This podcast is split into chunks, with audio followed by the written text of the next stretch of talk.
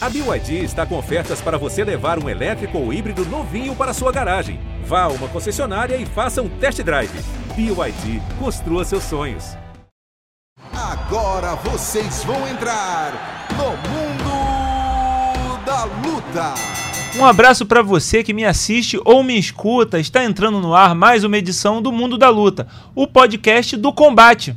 Eu sou Adriano Albuquerque, produtor dos canais Globo e do Combate. Estou aqui substituindo o meu estimado colega Marcelo Russo, que está gozando de suas merecidas férias, né? Esse direito maravilhoso que a gente tem sobre a CLT mas que o Russo tem mais do que alguns, né? Ele tem umas duas ou três aí por ano, né, Gleidson? Chinelinho tá comendo solto, né? Tô aqui com Gleidson Venga, meu parceiro de sempre aqui também, produtor dos canais Globo e Combate. Como tu tá, Gleidson? Bom demais? Pô, tudo ótimo, Adriano. Prazer estar aqui com você, rever o amigo e com esses nossos convidados aí hoje. Eu tenho certeza que o papo vai ser bem legal. Com certeza, nossos amigos aqui, nossos convidados sempre de alta classe aqui no mundo da luta. Hoje temos também o comentarista, narrador do canal Combate, dos canais Globo, Bernardo Edler, nosso karateca aqui local, residente. Como vai, Bernardo? Tudo certo? Muito bom, muito bom estar aqui de novo. É um prazer é, fazer parte. Eu gostei da rima do início, hein? Você achou que eu não reparei? Eu reparei. Como ah, é que é para você que me, me vê ou me escuta? Como é que é? Para você que me assiste e me escuta, um abraço para você que me assiste e me escuta. Tá entrando no ar o mundo da luta, rapaz. Isso daqui é minha uh, marca, é minha 10, marca, 10, né? Meu bordão, né, amigo? 10, Pô, tá ligado. E a gente tem aqui hoje também convidado, nosso entrevistado do programa dessa semana.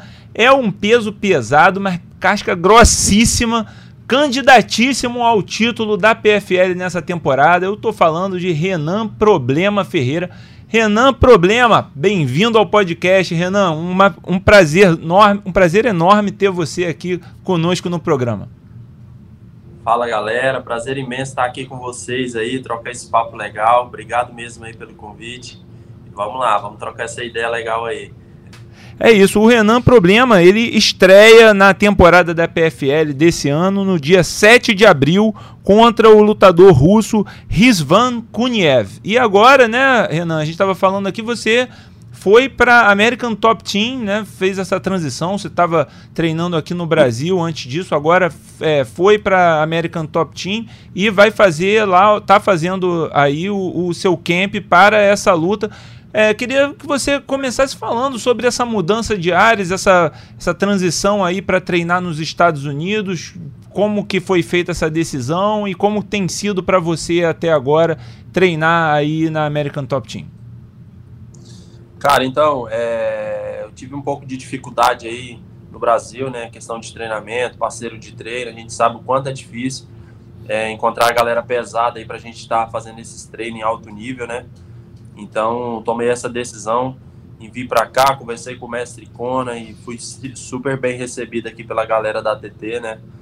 E fora que, pô, tem, tem pesado pra caramba aqui, a qualidade técnica é, pô, sem palavras, né? Treinar com esses caras aqui, tô me sentindo super bem, fui muito bem recebido. É, vou chegar muito bem para essa próxima luta aí. Agora, um problema de treinar na TT, né, Renan? Que é, geralmente tem todos os caras tops da sua categoria aí. Isso é bom para treinar, mas quer dizer, significa que você provavelmente vai acabar enfrentando esses caras nos playoffs aí da PFL, né, na, nas fases decisivas.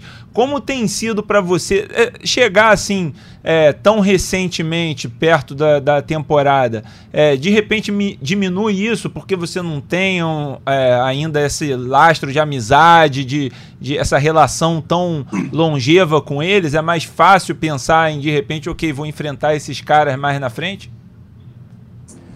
Então, na verdade, é, é, no pesado tá, tá só eu mesmo, né? No pesado aqui da, da TT. E a galera que, que eu tô treinando, o Pezão, que é, porra, é um, é um cara que a gente sempre trocava ideia, a gente não se conhecia pessoalmente, mas é um cara que se tornou meu amigo aí já há algum tempo. Marcelo Gon também, do Belador, né, que já treinou com a gente na Tinogueira. É um, é um amigo que eu tenho. Então, foi é, é, essa relação a gente estreitou muito rápido. Eu fui muito bem acolhido aí. Os caras compraram a minha briga também. E a gente já tá aí, porra, bem integrado ali conseguindo fazer um, um, plano de luta bem bacana, cara. Tô super feliz.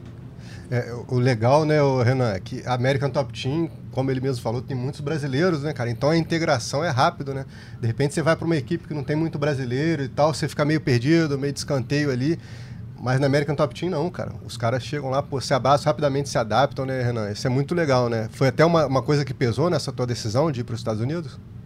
Com certeza, cara, com certeza. Tá no meio dessa galera aqui é, é, é um crescimento muito grande para mim, né? É, grandes atletas aí de, dos maiores eventos do mundo. Então, é, eu sinto que tem muito a crescer, tem muito a aprender com essa galera aí, tem muito a me doar para eles também, né? É, é, tá sempre aí dando treinos duros, bons treinos também. Então é uma via de duas mãos aí que eu tô aproveitando bastante, irmão. É, Renan, prazer falar contigo. É, a gente tem reparado, cara, nesses, nesses novos eventos, nessas novas atrações do combate, na PFL, no One, é, no Invicta, no Bellator, que a galera gosta muito de estar onde está, que os atletas se sentem muito bem recebidos pelo evento, é, que realmente compram a briga do evento mesmo, isso tem acontecido direto. Queria saber assim como é que é a tua relação com a PFL, assim, se você tem esse, esse realmente esse carinho pelo evento ou se é uma coisa mais profissional, você está ali fazendo o seu, como que é a tua relação com o evento? Então, Bernardo, eu, cara, eu me senti assim muito abraçado pelo PFL, sabe? Desde o começo, eu já gostei dessa de, de, dessa parada de, de ser um GP, de você lutar várias vezes, né? Isso ia me dar a oportunidade de amadurecer mais no MMA, de estar tá fincando a minha bandeira ali, é, de enfrentar grandes lutadores. E, cara, o carinho que eu tenho, assim, pela galera da PFL, por toda a direção ali, é, é pelo Eduardo, por Rei Serra, os caras estão sempre me dando uma moral ali, me puxando, né? Então, pô, eu me sinto muito bem recebido ali no PFL, cara. Ô Renan, e você, é, eu tô falando aqui, você é um dos favoritos para o título esse ano, um dos grandes candidatos. Ano passado eu achava que, que era seu. Eu achava que quando você estreou já nocauteando em menos de um minuto, logo na primeira, na primeira luta, pensei, cara, ele tá vindo com sangue no olho, vai, vai ganhar esse campeonato. E aí você acabou tendo algumas dificuldades, né? Teve a luta contra o Clidson, que acabou sendo declarada depois no contest, ele caiu no doping e depois é, você acabou perdendo para o Delija, que foi o campeão, grandíssimo lutador, excelente lutador. O que, que faltou ano passado? O que, que você acha que, que faltou, que você poderia ter feito diferente, que você vai aplicar para essa temporada?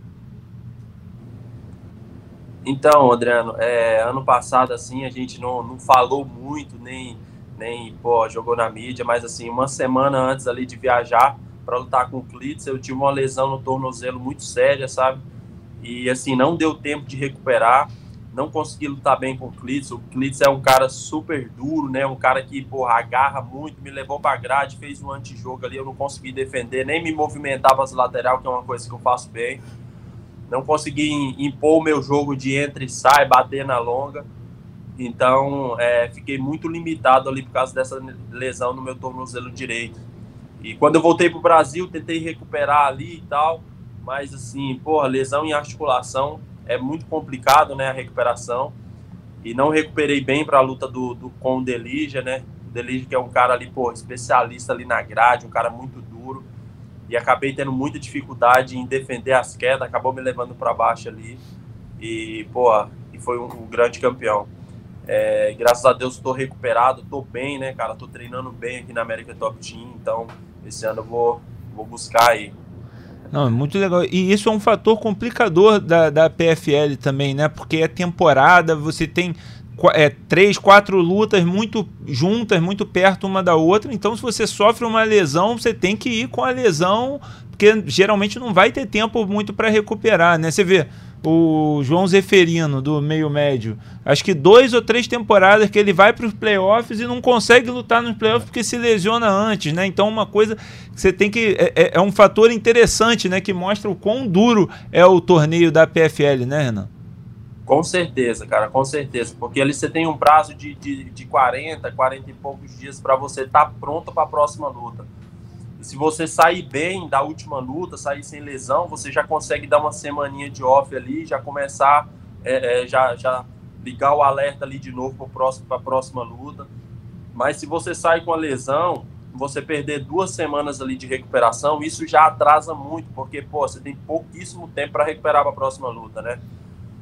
Então, é, é, eu, eu passei por essa, por essa, essa fase esse, esse último ano e, pô, foi doloroso para mim treinar machucado, treinar com dor, mas, assim, ainda fui lá e entreguei o meu melhor ali, é, consciência tranquila ali que, que eu cheguei lá ainda e, e briguei mesmo, aguentei os três rounds ali para passar para semifinais.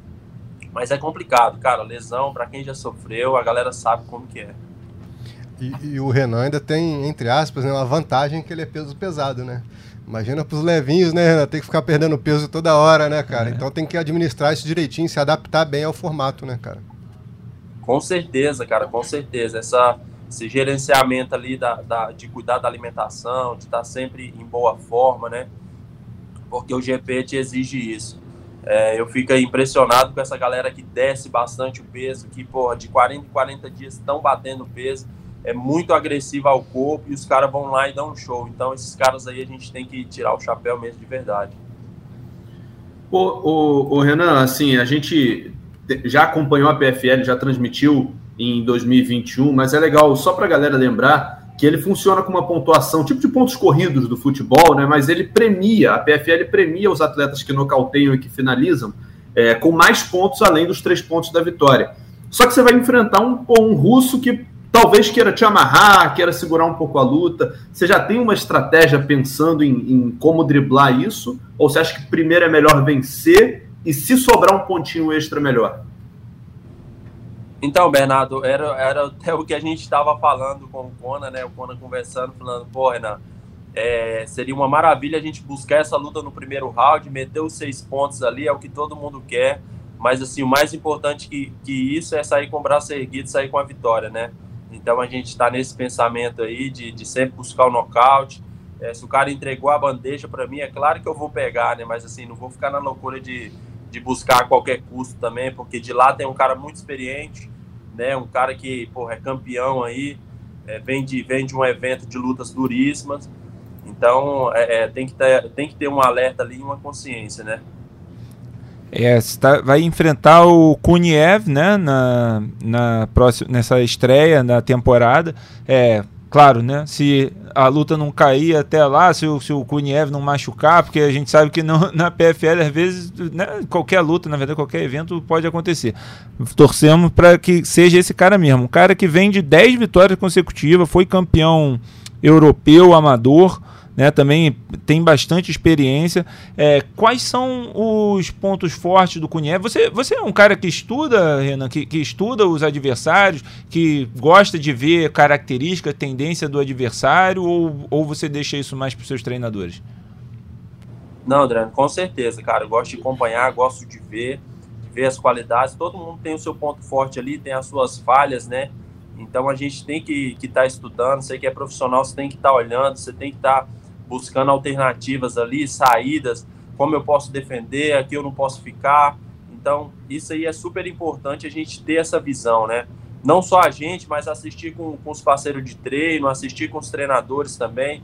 Isso, isso vai gerando ali um, uma, uma conexão e, você já vai mentalizando como que você vai, vai fazer essa luta. Então, é super importante você estar tá conectado aí com, com a sua próxima batalha, com, olhando tudo que o seu adversário faz, né? O, o Renan, falando assim no, no, elenco inteiro da PFL, cara, do, dos pesos pesados, né, da tua categoria, é, quais são ali os principais? Tem algum lutador ali que você tá de olho, que pô, você acha, pô, esse aqui é mais difícil, mais complicado? Tem alguns ali para você que desponta como favoritos, né, cara? O Adriano falou, né? Pô, desde o ano passado você já despontava como favorito para essa, essa temporada. É, tem mais alguns caras ali que você bota nessa mesma prateleira, que você está de olho, enfim, o que, que você achou do, do, elenco desse ano, cara? Então, manteve alguns, né? Renovaram alguns, entrou o, o, o Johan aí, entrou mais alguma, alguma galera nova aí, então a gente está sempre de olho ali. É, e cada um na sua particularidade, né, irmão? Porque o Delige é um cara muito forte, é um cara que foi campeão, que me venceu aí, é um cara que eu quero eu quero fazer essa revanche com ele aí, né? Quero estar tá, tá bem para a gente fazer uma, uma luta aí de, de, de igual para igual. e, porra, temos os brasileiros aí, né? O Capelosa, que é um cara duríssimo aí, né? Então, porra, vai ser, vai ser um ano aí de, de grandes batalhas. Então, o Matheus Bufa também, que é um cara que, que é um amigo também meu, e a gente estava até conversando, falando assim, pô, se for para a gente se enfrentar, que seja um pouco para frente, mais para final, né? Com certeza. Mas assim, é muito, é muito legal, cara, estar tá no meio dessa galera aí, grandes lutadores, né? Grandes desafios. Então, tô super empolgado, cara. Muito, muito feliz mesmo com mais esse ano de PFL aí, com mais essa temporada. E poder trazer aí grandes lutas pra galera, buscar esses nocaute violentos que a gente sempre busca, né? Então, tô, porra, tô super empolgado. É, e, e por falar em, em nocaute violento aí, é, tava rolando até semana passada aquela seletiva, né? O, o, o, Challenger Series da PFL, inclusive chegou um peso pesado novo aí para a categoria. Chegou a acompanhar, o cara nocauteou rápido lá, 45, 47 segundos. É mais um para dar trabalho ainda. Cara, eu acompanhei ali, a luta foi muito rápida, né? Ele pegou um cara ali que estava até estreando no, no, no MMA, é. profissional, então não mostrou muito pra gente ali o potencial dele ainda, mas é um cara que a gente tem que ficar de olho, né? Peso pesado, é sempre aquela que todo mundo fala, onde a mão pega não nasce mais cabelo, né? Então a gente tem que estar sempre alerta ali, mas é, pô, chegou mais um aí pra, pra somar aí na, no time, né? Então vamos pra cima, cara. Ô Renan, você é de Goiás, né? Do interior do, de Goiás. Isso. Você é, começou né, é, lutando lá, treinando lá e depois foi, foi parar na, na Tim Nogueira, no, no Rio de Janeiro. Conta para nós como que, como que foi esse processo, como que você foi parar no, no Rio de Janeiro e foi entrar nessa loucura de MMA, porque se não me engano você começou pelo jiu-jitsu também. Isso, é, eu sempre gostei de esporte, né, Adriano? Eu sempre pratiquei ali na escola, praticava pô, handball, basquete, jogava futebol. Eu sempre fui um cara grande, mas era um cara esperto ali, um cara que estava sempre praticando atletismo. Isso me deu uma desenvoltura, me deu ali uma coordenação motora muito boa, cara. E é, chegou um professor na cidade lá, o Charles, começou, fez um projeto social lá de jiu-jitsu e tal. Comecei a treinar com eles ali, competi os eventos ali em Goiânia, os eventos é, goiano. E em 2013 eu estreiei no MMA, né? Teve um evento na minha cidade, estreiei no MMA profissional, ganhei, cara. E é como eu sempre falo, eu acho que assim que, que o esporte escolhe a gente, né, velho? Não é a gente que vai lá, pô, vou fazer isso. Muitas das vezes a gente é que é o escolhido. Mas como que o MMA te escolheu, então? Se não então, foi você que escolheu. Então, e dessa forma, irmão, é, as coisas foi acontecendo gradativo, sabe?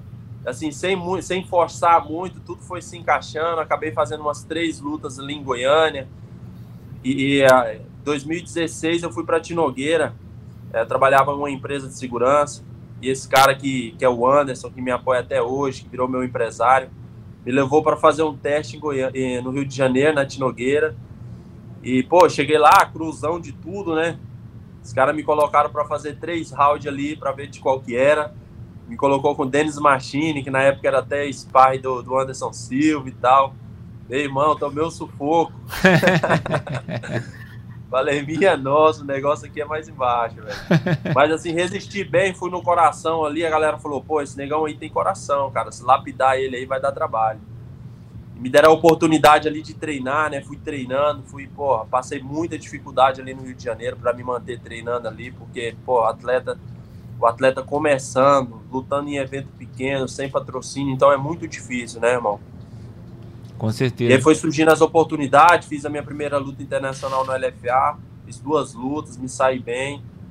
E em 2020 chegou a oportunidade ali de, de assinar com o PFL, né? Quando eu assinei com o PFL, logo mais em março ali de 2020 já veio a pandemia. E a gente ficou travado, né, cara? Não aconteceu nada e não sabia quando que, que ia voltar, e assim, mas eu me mantive focado, me mantive treinando. O PFL fechou um contrato, ajudou os atletas que estavam contratados ali, com uma mensalidade ali por mês, foi isso que foi salvando a gente. E em 2021, porra, aconteceu, né? Consegui estrear bem ali no PFL e, pô, e tô aí nessa jornada até hoje, cara, graças a Deus. E, como é que tem sido essa experiência na TT, cara? Você falou que o diferencial é principalmente a questão de material humano, né, cara? Aqui no Brasil realmente é difícil juntar peso pesado. Eu lembro que uma vez o Pedro Rios conseguiu juntar alguns ali, o Cigano, o cara de sapato, o Bradock. Mas essa, essa reunião é bem difícil, né? Na TT já é diferente, né, cara? Tem bastante peso pesado, muitos treinadores. Se precisar lutar um contra o outro, os caras dividem os treinos, né, cara? Como é que tem sido essa experiência aí? O que, que mais tem te impressionado, cara, na, na TT? Cara, tipo assim, o profissionalismo da galera aqui é impressionante, sabe? A, a cumplicidade que a galera tem com os atletas, é, a estrutura que eles oferecem, né? É, é, e o material humano também de altíssima qualidade, a galera super comprometida ali, sem aquele ciúme, todo mundo trabalhando é, para o crescimento é, junto ali, conjunto, né? Então eu fiquei impressionado com isso, sabe? E a galera treina bem, treina firme, sem maldade, todo mundo buscando um crescimento. Então eu acho que esse profissionalismo aí, é, eu acho que eu não vi em nenhum lugar ainda. É, e aí, assim, com essa tua mudança para ATT, é, você falou aí muito da parte profissional, da mudança no treino, mas como é que fica você nessa mudança? Saiu do Recreio dos Bandeirantes aqui no Rio de Janeiro para a Flórida. É, é, muito diferente, a tua vida é muito diferente, a rotina, é, a, a, resenha é diferente. Como é que está sendo para você essa adaptação? Então, Bernardo, eu deixei a minha família, né, cara? Minha esposa, meu filho, a minha filhinha Aurora tem seis meses agora.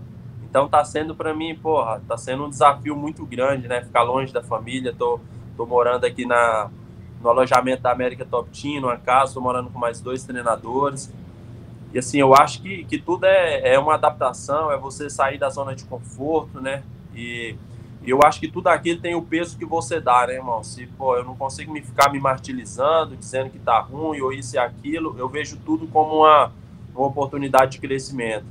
É, o que eu busco é uma melhora, é um, uma condição melhor para meus filhos, é, é, é, a gente conseguir ter uma vida digna, né? Então, eu tô super feliz aí e me adaptando, né, velho? Que é, é, outra rotina, é, a galera daqui é um pouco diferente, né? Não é aquele calor igual a gente é no Brasil. Mas, assim, por ter essa galera brasileira aqui também, já tá, tá me ajudando bastante.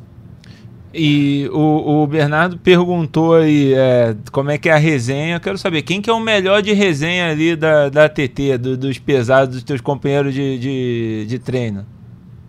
Cara, sem dúvida nenhuma é o Cigano, velho. Meu irmão, aquele cara, ele tem uma energia sinistra, ele não para hora nenhuma, velho. Eu falo, irmão, o que, que você tá tomando, velho? Passa a, a receita que eu quero tomar só um pouquinho, porque eu não quero ficar tão elétrico assim, não. Cara, cigano não, não tem freio, né, cara? O cara não para de é. falar um minuto de Pô, zoar. Ele é um muito minuto. sinistro, velho. É muito sinistro. Você vê ele no treino, meu irmão, que gás é aquele? Ele treina, ele canta, ele dança. Puta que pariu. O bicho tem uma energia sinistra, velho. Muito bom estar tá com ele. Maneiro. Ô, Renan, só mudando um pouquinho de, de, de evento, cara. O que, que você achou do retorno aí do John Jones, fazendo a luta que fez? É, pô, três anos parado, pegou um cara top da categoria e tirou pra nada, enfim. O que, que você achou desse retorno dele aí? Cara, é difícil até falar, né, velho? John Jones aí é um, porra, pra mim é um dos maiores atletas de todos os tempos, né, cara? O cara ficou essa temporada parado aí, voltou com maestria aí, fazendo o que ele fez. E, pô, eu acho que o Gani deixou um pouco a desejar ali, não acreditou que ele ia pro, pra, pra parte agarrada ali. E mas assim, eu achei ele um pouco sem time ali de mão, né? Ficou um pouco perdido ali. É, é, jogou uns golpes no vazio. Mas assim, voltou bem, né, cara? Pô, o cara três anos parado ali, o cara chegar e fazer o que ele fez, então fiquei impressionado, cara, como todo mundo aí. Eu acho que, porra, tiramos o chapéu para ele, né? Deixa eu só emendar mais uma pergunta para não esquecer, cara. É... O Francis enganou, andou falando recentemente que negocia com a PFL ou com o AN que, que você acha desse reforço aí pro evento? Dar as boas-vindas aí para ele. O que, que você achou então, dessa notícia? Pô, o Francis é um cara duríssimo, né, velho? É um cara aí que amedronta a galera geral. É um cara que vai somar muito, vai trazer um peso muito grande para a PFL. Então, porra, todo mundo aí tá. Se ele vir para cá, vai, vai ser muito bem-vindo porém não vai ser tão bem tratado, né? Aí sim, pô. Vai arrumar um problema pra ele. Vai arrumar um problemão, amigo. O problema é de 2 metros e 8, amigo. Porque o Renan não é pequeno, não, amigo. Bernardo. Não, cara, fechou. Eu acho que é isso, assim. Desejar boa sorte aí pro Renan. É, agora a PFL está de volta ao combate, então, pô, que, que, seja muito feliz aí nessa temporada 2023 que a gente possa contar a tua história é, com, com, boas notícias, com nocautes, com vitórias, vai ser muito legal. Boa sorte para ele. Pô, obrigado, Bernardo. Obrigado mesmo, cara, por abrir esse espaço aí para a gente estar tá falando, estar tá conversando aí, fazer essa resenha legal. Obrigado mesmo, cara. Conta sempre comigo, vou estar tá sempre à disposição aqui para a gente estar tá, tá sempre atualizando. Renan, eu queria, antes de da gente se despedir, te perguntar se você já está dando autógrafo na rua, já está posando para foto, afinal agora você é ator de cinema, né? Teve no, no filme do Tererê. É, aí, cara. né? É, como, é que, como é que tem sido a repercussão aí desse filme que você participou, fazendo um dos adversários do Tererê na carreira dele? Cara, foi, porra, foi uma honra, cara. E sim, eu, quem escreveu o, filme foi o meu amigo Neto, né? e a gente mora perto ali, a gente tem uma relação de estar sempre na casa do outro e tal. E ele me fez esse convite aí, falou, pô, Renan, você quer participar e tal? Cara, eu abracei na hora aí, fui com o maior prazer, curti pra caramba ali é, as gravações e tudo, a galera super gente boa. E ver essa repercussão que tá dando, né, cara? O filme ficou, porra, sinistro, a história do cara é sem palavras, né? Pô, tá sendo maravilhoso aí essa, toda essa repercussão. E, e você na, na PFL também, eles estão te aproveitando nas redes sociais, né, nos eventos. Eu, eu lembro que ano passado você foi na, acho se não me engano, você foi na Bolsa de Nova York, né, na Bolsa de Valores, lá no dia que eles foram lá tocar o sino. Você, você não estava nesse evento aí também? Sim, sim, participei. Fui uma semana antes ali da minha luta e os caras me deram essa moral aí. Fui na, na Bolsa de Valores aí, cara, foi super legal, cara. Pô, conheci ali e, e nossa, experiência incrível, irmão. É, imagino que a galera ficou louca contigo ali, né? Cara, pô, dois hum. metros, grande, gigante, forte, que nem tu. Bando de baixinho é, nerd lá, né? Na, na, Bolsa de Valores. É, vendo cara, um cara lutador que nem gosta tu. Gosta muito, cara, gosta muito, respeita a galera, os atletas, né? E a galera vibra mesmo, então eu, eu me sinto muito acolhido pelo, pelo público americano, cara. Os caras são, os caras torcem mesmo ali, compra é, é, a, as lutas da gente, está sempre acompanhando, mandando mensagem, então esse feedback aí é positivíssimo. Muito legal, muito legal.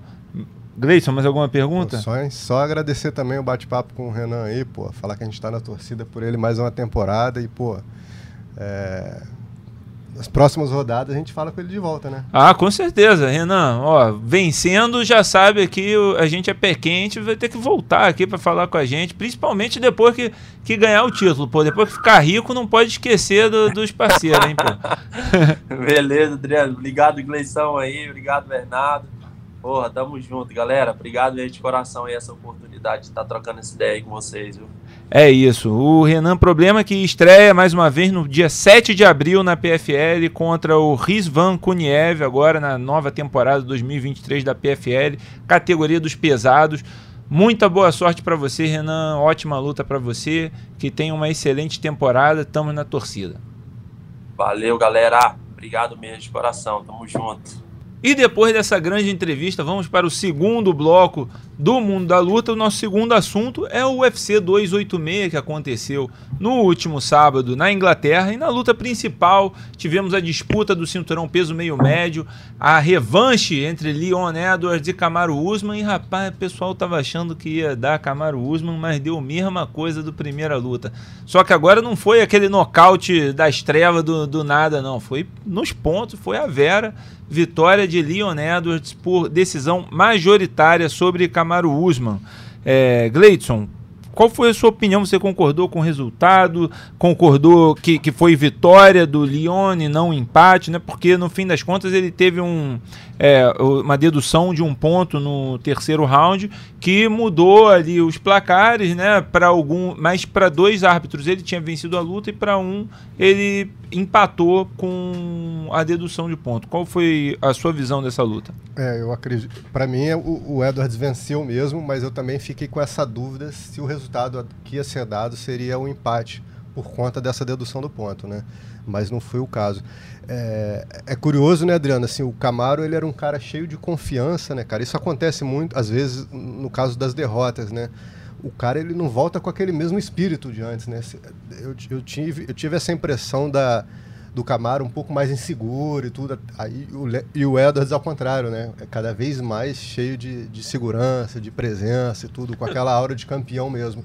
Foi uma é. luta muito diferente da primeira, porque justamente ele estava confiante desde o começo, né? Porque na primeira luta ele mostrou, ele parecia estar derrotado é. até ele acertar o E o Usman ao contrário, no primeiro round ali, porra, foi totalmente dominado, no segundo ele já começou a ficar um pouquinho melhor. Mas aí o, Edwards realmente é um cara muito duro, né? Assim, é, historicamente o, o Usman é um lutador melhor, mas assim o momento dele é muito bom. É, essa, essa, essa vitória encheu ele ainda mais de confiança, né?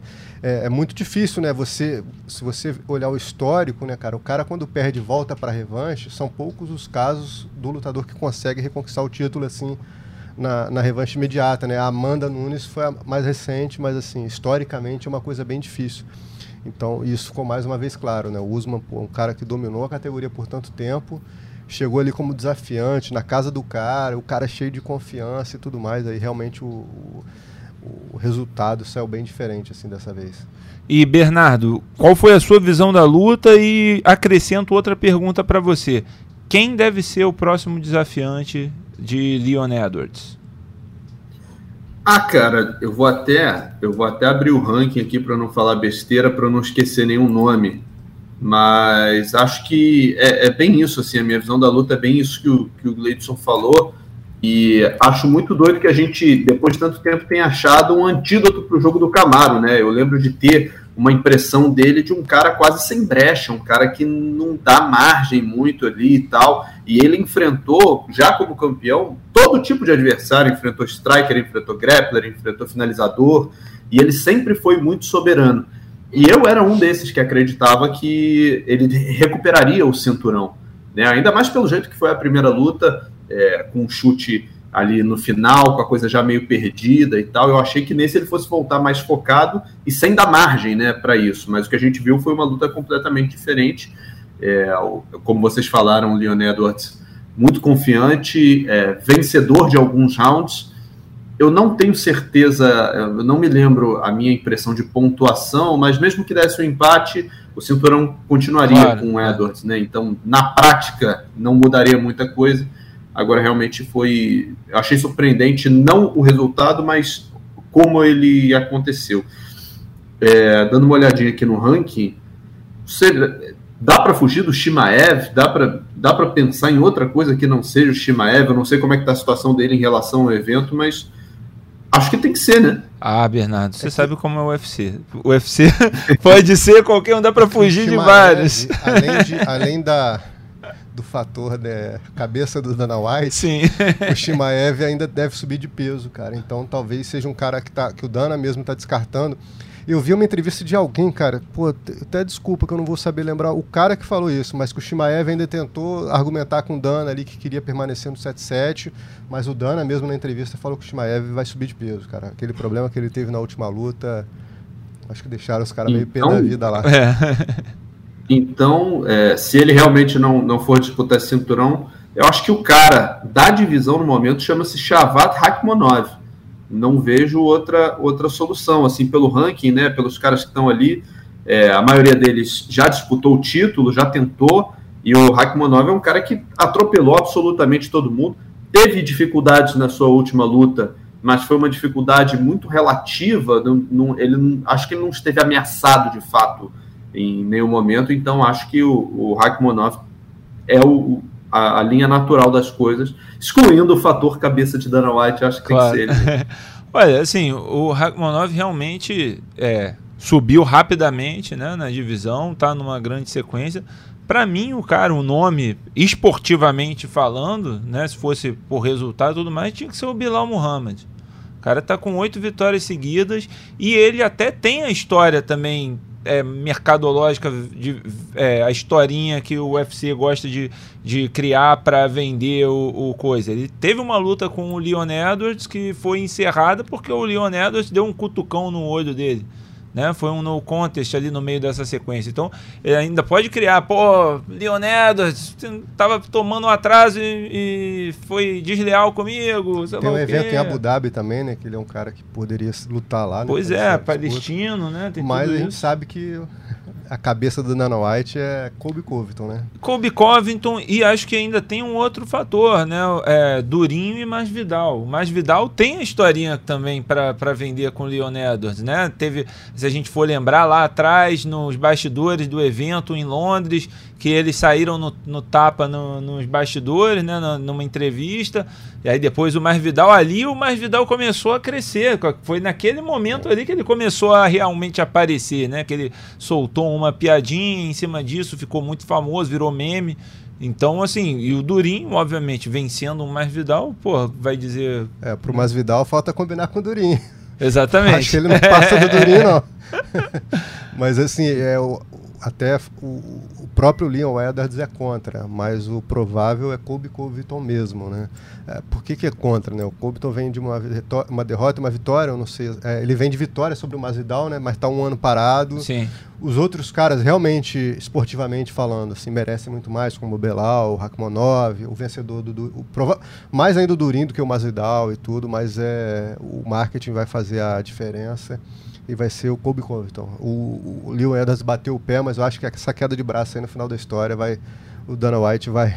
O campeão ganhar. recente, ele não tem ainda é, cancha para. Quem entrou brigar. também na, nessa briga é o Makachev, né? Mas o Dana também já descartou. Falou: não, não você vai lutar em Abu Dhabi, mas vai defender rapaz, seu título. Não rapaz, vai subir de peso, não. O Makachev é, me lembra uma frase do nosso amigo Marcelo Rússio, inclusive, que é é só reclama da mamata quem tá fora dela, né? Sempre viveu falando que o Conor McGregor, ele é. e, o, e o Habib viram falando que o McGregor não defende cinturão, blá blá blá blá. Aí vira campeão, quer aí fazer só super luta, meu.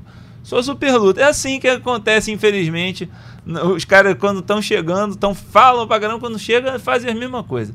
É, agora, antes da gente passar para a próxima luta, só Queria perguntar, a gente está falando né, de outros eventos aqui no, no combate, e eu queria saber de vocês, se a gente colocasse Yaroslav Amosov contra o Leon Edwards, o campeão do Bellator, que está invicto na carreira, acho que 26 lutas, 27, 27 lutas, se não me engano. 27 vitórias em 27 lutas na carreira, um cara que foi para a guerra defender a Ucrânia, é, eu acho que ia ficar ruim pro Lyon, hein? Cara, eu acho que dos campeões do Bellator, Patrício para mim é o, o, o pound for pound Sim. do Bellator.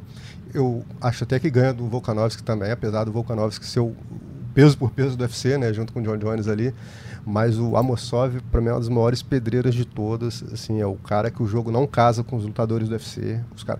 O Johnny Eblen também, que é o campeão dos médios, também é um cara muito duro, mas assim, o Amosov, né, que, que a gente está falando dessa categoria, ele é duríssimo, cara. Assim, é, como você falou, voltou da guerra, pô, ganhou a luta dele, pô, o mental dele nem deve.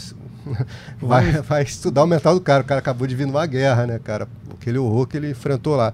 E voltou do jeito que voltou, cara. Assim, é, no auge, o Usman seria uma luta muito mais dura para ele. Provavelmente o Usman até venceria. Mas no atual momento, o Edwards contra o Amosov, eu apostaria tranquilamente no Amosov. Quem se apostaria, Bernardo?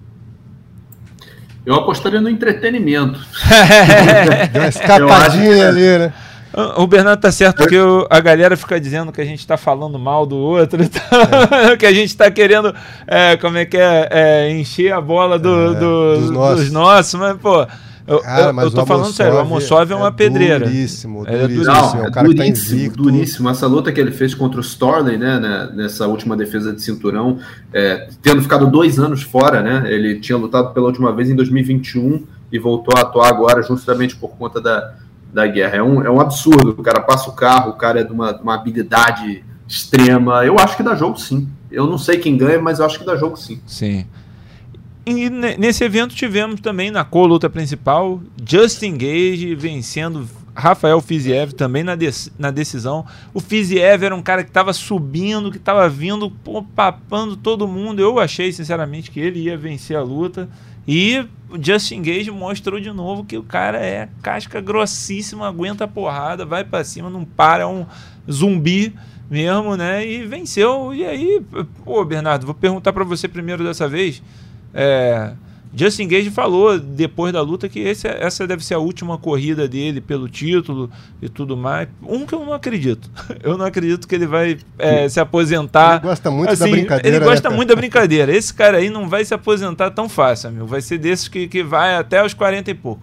É, segundo que você acredita que ele está no caminho, que, que falta pouco para ele é, disputar um cinturão de novo, ter uma, essa oportunidade contra o Mahachev?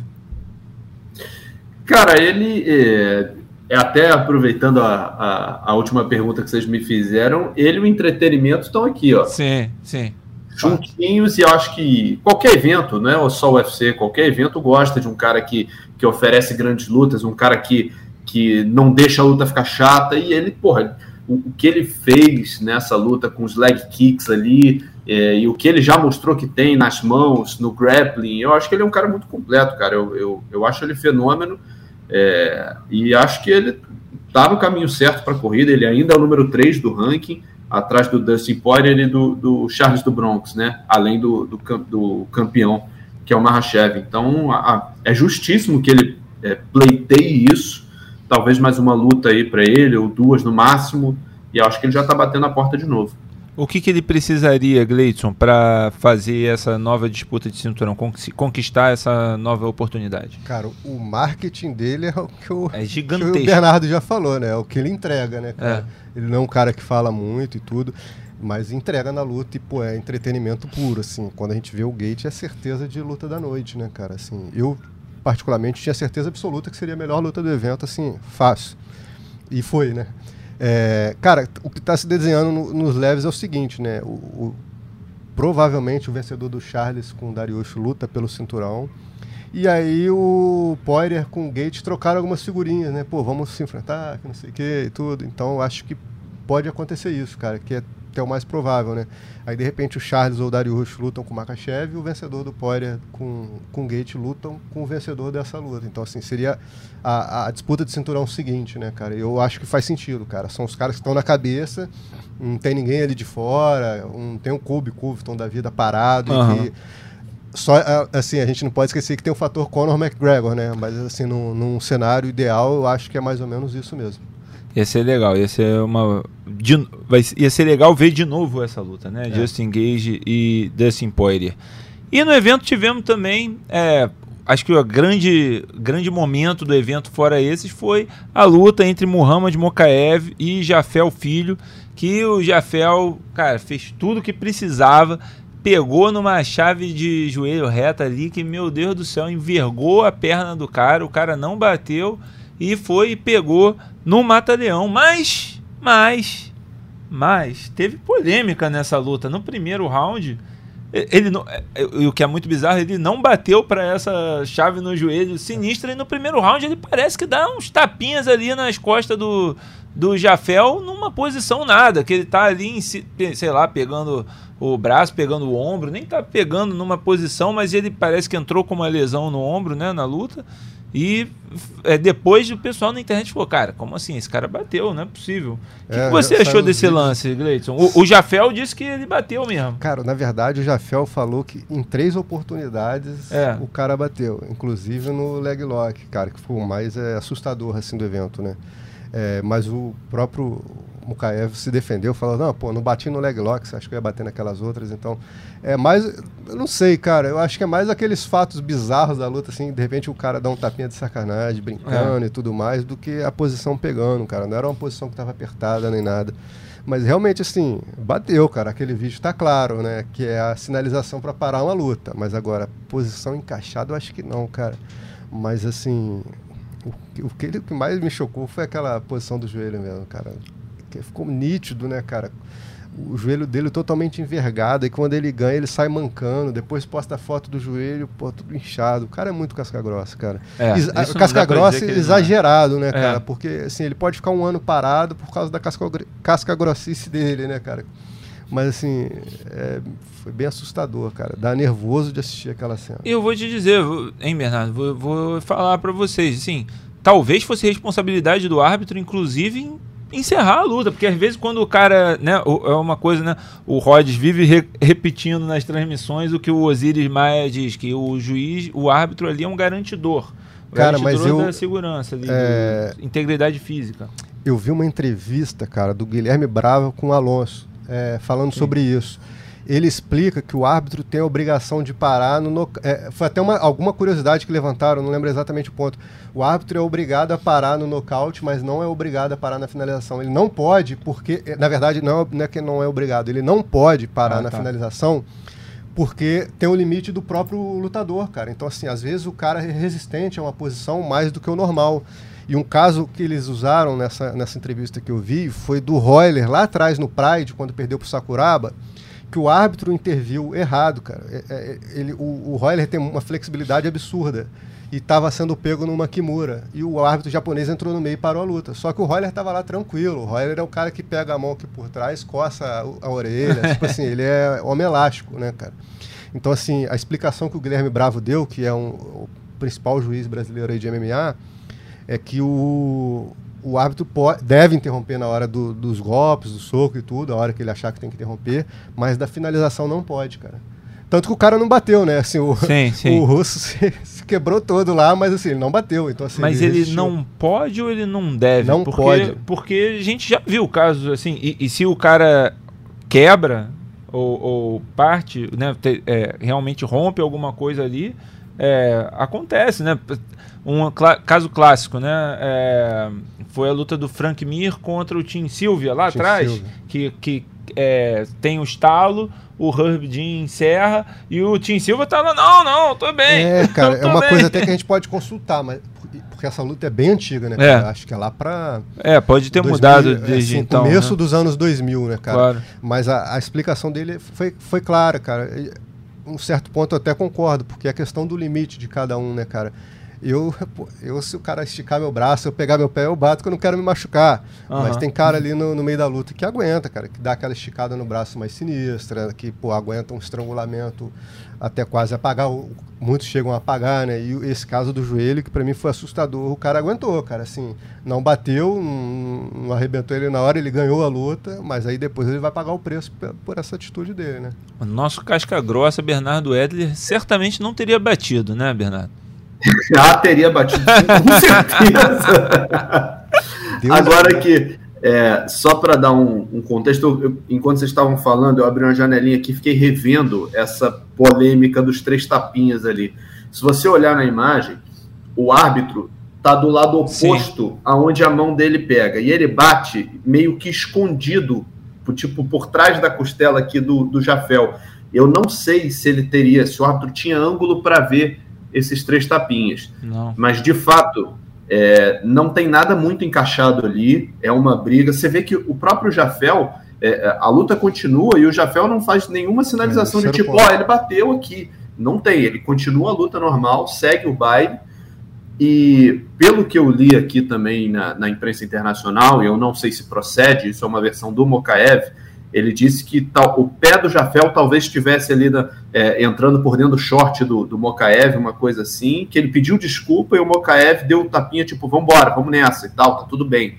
Isso é o que estão repercutindo, e eu não sei se isso é verdade, mas é uma versão da história. Interessante, interessante. E acho assim, né, é, justamente o juiz não tinha ângulo para ver e realmente ele nem estaria procurando ver, porque como a gente está dizendo, não tinha uma posição não, e o importante ali. que o Bernardo falou também, o Jafel não falou nada na luta. Né? Se o Jafel tivesse sentido alguma coisa, ele te... não sei se ele pararia, mas no mínimo ele ia indicar pro árbitro, bateu aqui, cara. Sim, entendeu? exato, exato, concordo. É isso, gente. Encerrado esse, esse assunto, vamos para os destaques da semana, tradição aqui do nosso Mundo da Luta. Começando, como sempre, pelo nocaute da semana. Temos três candidatos aqui.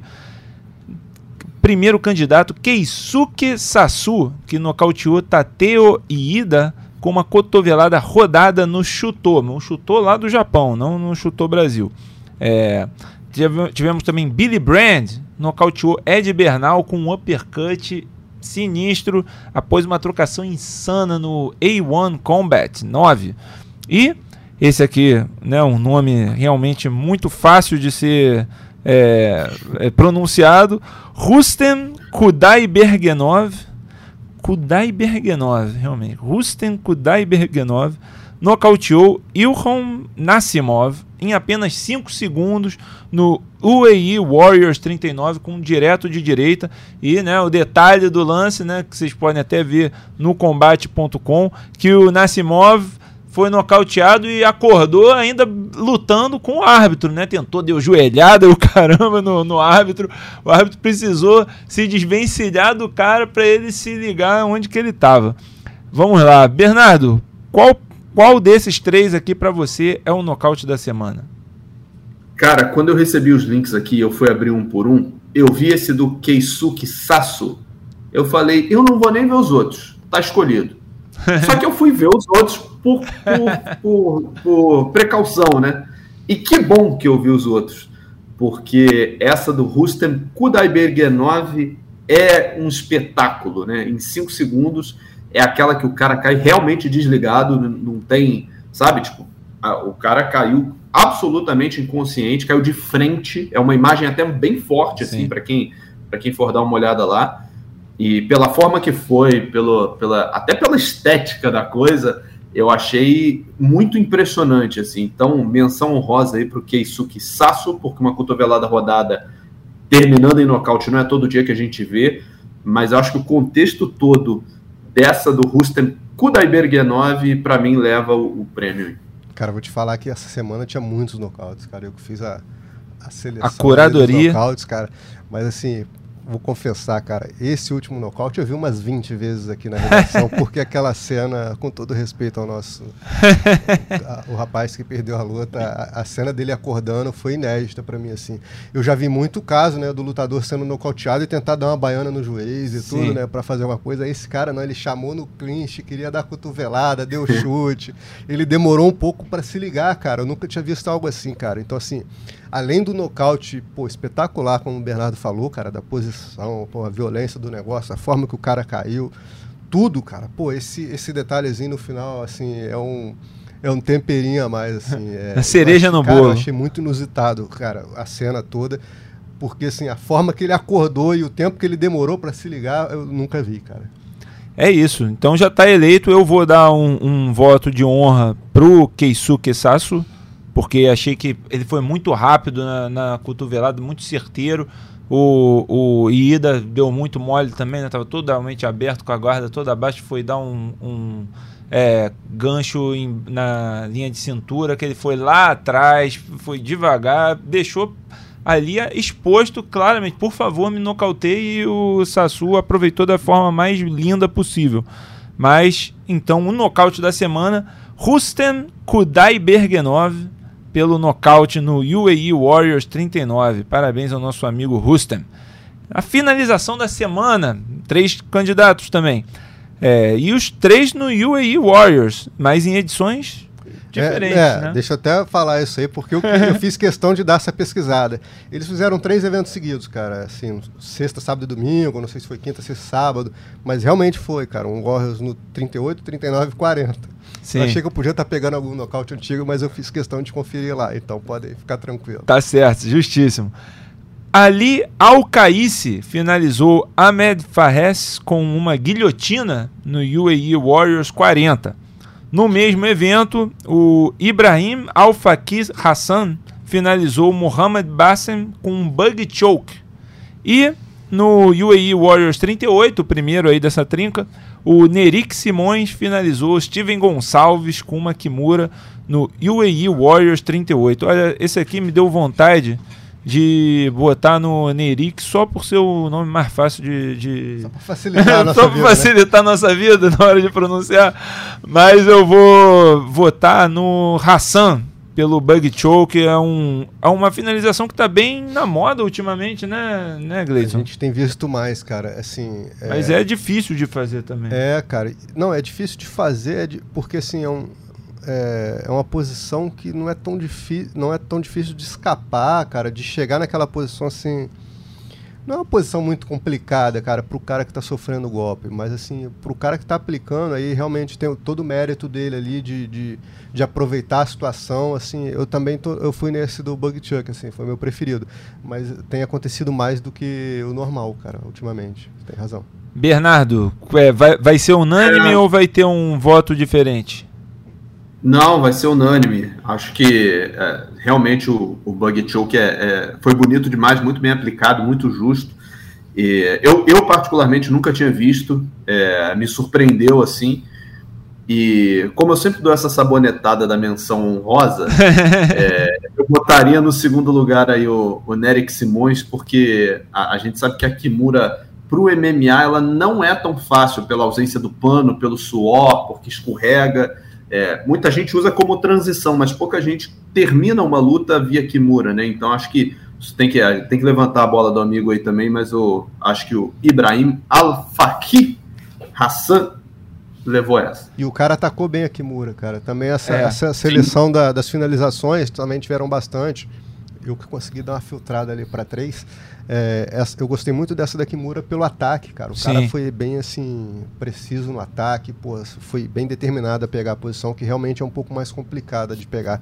E realmente ele foi muito bem nessa posição. Assim como o cara da guilhotina também, que aproveitou o momento. Assim, o, o da guilhotina eu ia te perguntar, né? É interessante que estava como guilhotina e não como, sei lá é, Ryan Choke. É, na guilhotina. Marcos Choke. Essa, porque tava meio, meio é, modificado, né? Ele pegou meio assim também. É, ele, foi, ele foi eu bem... pensei, vai vir um nome gringo não. aí, eu sei lá o que Choke, que eles, os gringos adoram é. dizer que inventaram. Qualquer coisa eles dão uma renomeada, botam alguma coisa de americano ali, mas foi a, a boa e velha guilhotina mesmo. É, essa semana, aqui no, no, roteiro, até a gente não, não tinha uma vergonha da semana, mas antes de passar para a ideia aqui que a gente teve, eu, eu tenho uma vergonha da semana para levantar, que é o que aconteceu com o Jeff Molina. E não é uma vergonha do atleta. Geralmente aqui a gente coloca uma vergonha do atleta, do árbitro, do organizador. É uma vergonha da, das pessoas, né? Vamos explicar aqui. Jeff Molina é um lutador do UFC que é, essa semana acabou se declarando bissexual. É o primeiro lutador homem do UFC a se declarar membro da comunidade LGBTQIA+, sem ser heterossexual, né? E o que é digno de aplausos, né? Ele ter a coragem de fazer isso. Agora, a vergonha, a parte da vergonha é que esse direito de ele decidir é, se expor e, dizer que ele é para o mundo foi tirado dele. Foi alguma pessoa que vazou um vídeo íntimo do, do Molina, né? E aí ele se viu numa situação ali meio estranha e acabou optando por, ok, já que já está no mundo, eu vou é, assumir aqui, assumir o BO e vou dizer o que, que eu sou. E assim, todo o apoio para o Jeff, um, toda é, né, tá de parabéns pela atitude, pela coragem, mas uma vergonha que as pessoas ainda se importem tanto com as coisas do, dos outros, com a sexualidade dos outros, com a vida dos outros, para ficar expondo é, algo que a pessoa quer trazer para o privado. Né? E aí as pessoas falam muitas vezes, ah, por, por que, que isso ainda é assunto e tal? Vocês que, que querem é, levantar, querem lacrar e sei lá mais o quê.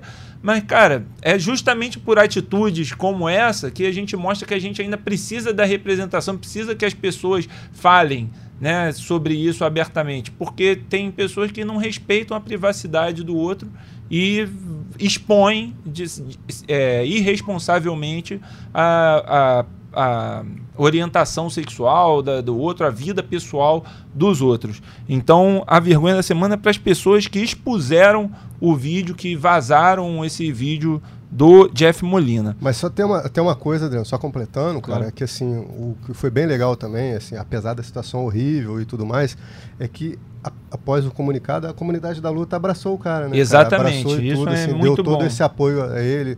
É, talvez em outros tempos ele não tivesse esse apoio que ele recebeu, né, cara? Então isso foi bem legal, assim, após o, o comunicado que ele, que ele soltou nas redes sociais, você viu os comentários, assim, principalmente da galera da luta, né?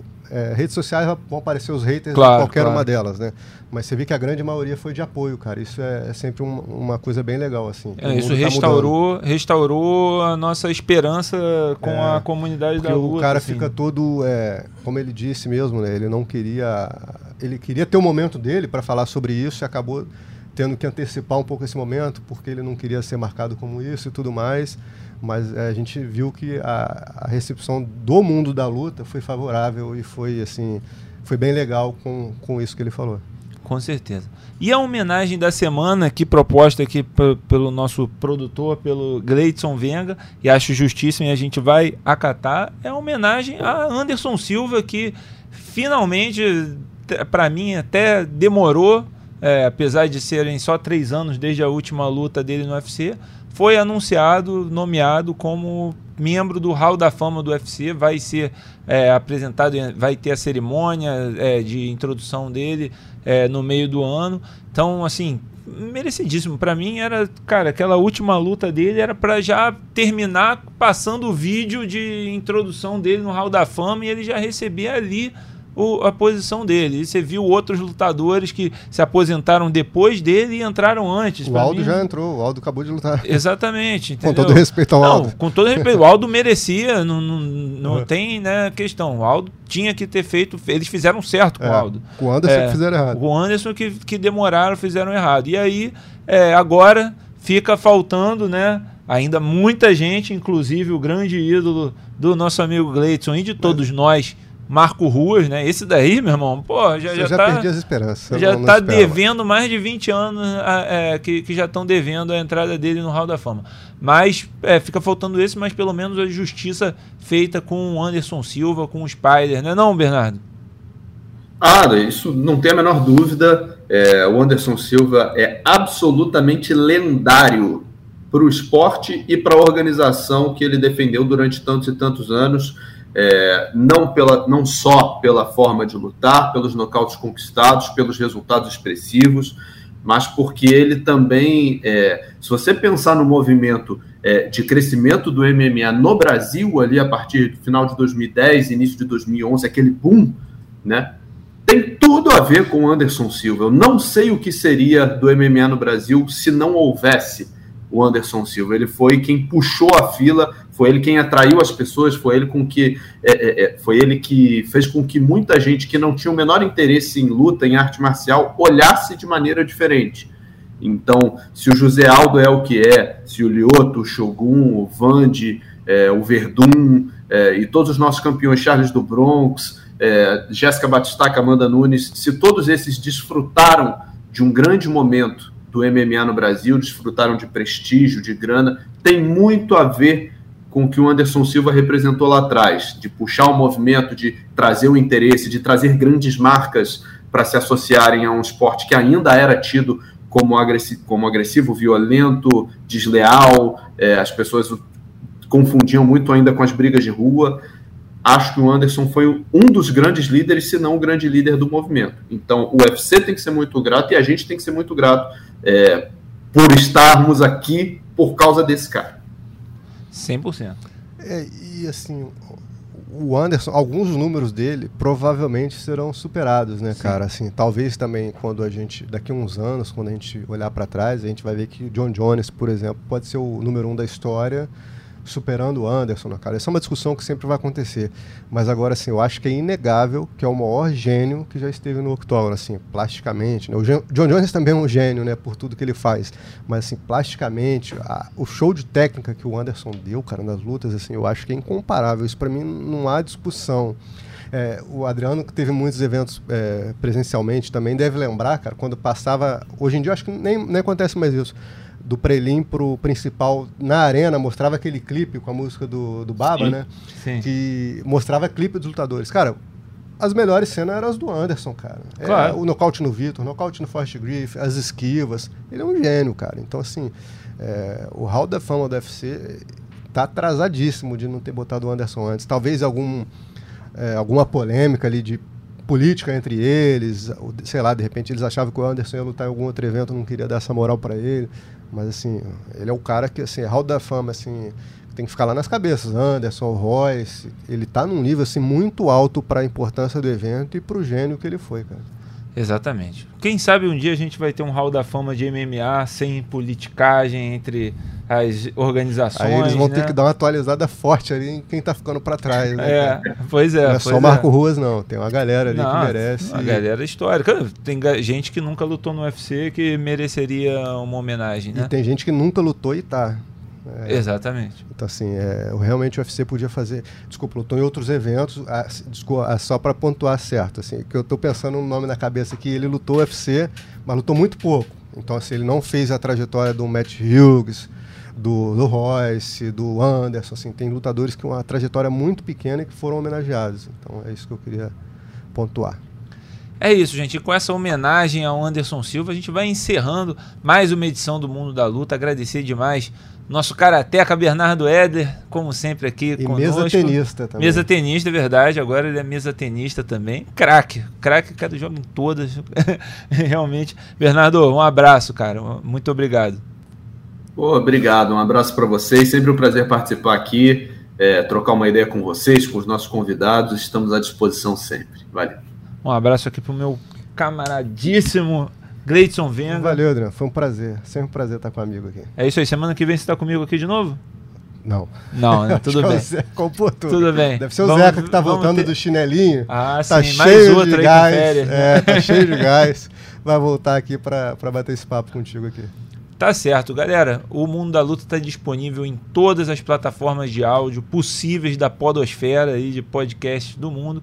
É, você pode também segui-lo no GE, né? Tem, temos lá no Combate, você pode ouvir em várias plataformas e, claro, agora também, ao, é, também no Combate em vídeo. E no YouTube também, né? No YouTube ainda tem os cortes, amigo. Então não tem desculpa para perder o Mundo da Luta, tem que assistir. Um abraço e até a próxima. Finalizado. Semana que vem tem mais Mundo da Luta.